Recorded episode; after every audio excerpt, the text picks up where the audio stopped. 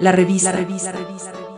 Su medio de opinión presenta el editorial de la semana. Adaptarse a la nueva realidad, ¿a cuál? La política, aunque es materia siempre complicada más que compleja, era hasta hace un tiempo relativamente predecible. No era tan difícil, a pesar de todo, discernir entre lo bueno y lo malo. Hoy en día es evidente que todo ha cambiado y por supuesto también la forma de analizar la política o de enterarse sobre el acontecer nacional o internacional. Ahora, por ejemplo, algunos sabemos que aquello que entendíamos por realidad ya no lo es y además, no importa que lo sea, porque es tan descartable como cualquier producto de supermercado. Puede reemplazarse la realidad aquella en que los hechos de alguna forma contaban, por otras con información totalmente falsa, o bien, falseados los hechos, ahora sustituidos a lo mejor con verdades relativas, de esas preparadas, para ser consumidas al instante y sin que el ciudadano se interese siquiera por saber si la lectura que tiene en su pantalla es o no basura.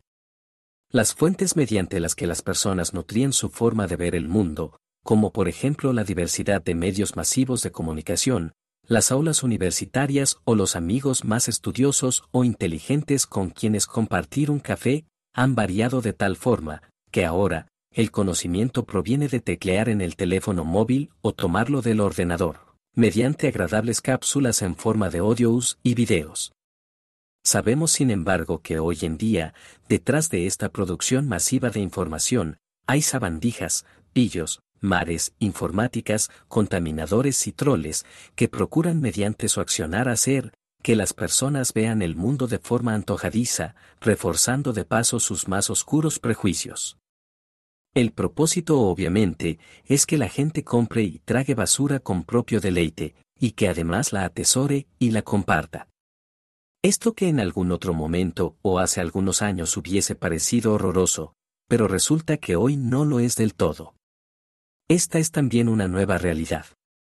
Precisamente todo el fenómeno que hemos presenciado a raíz del segundo juicio político infructuoso en su propósito al presidente Donald Trump, refleja extraordinarias enseñanzas sobre este tema.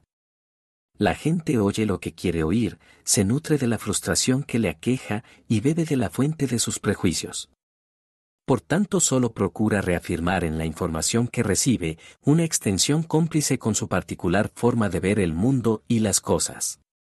Vivimos tiempos entonces en que lamentablemente mucha gente ha dejado de pensar y prefiere toda información sencillita y fácil, sin importar su procedencia, ni el propósito que la motiva.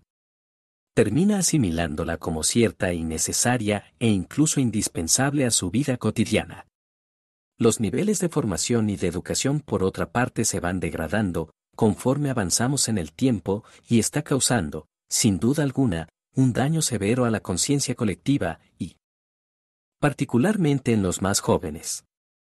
Somos ahora mucho más susceptibles a las manipulaciones externas e instantáneas, sin querer afirmar por supuesto que eso nunca ha existido. ¿Cómo haremos en el futuro para revertir este fenómeno? Esta es sin duda una valiosa interrogante.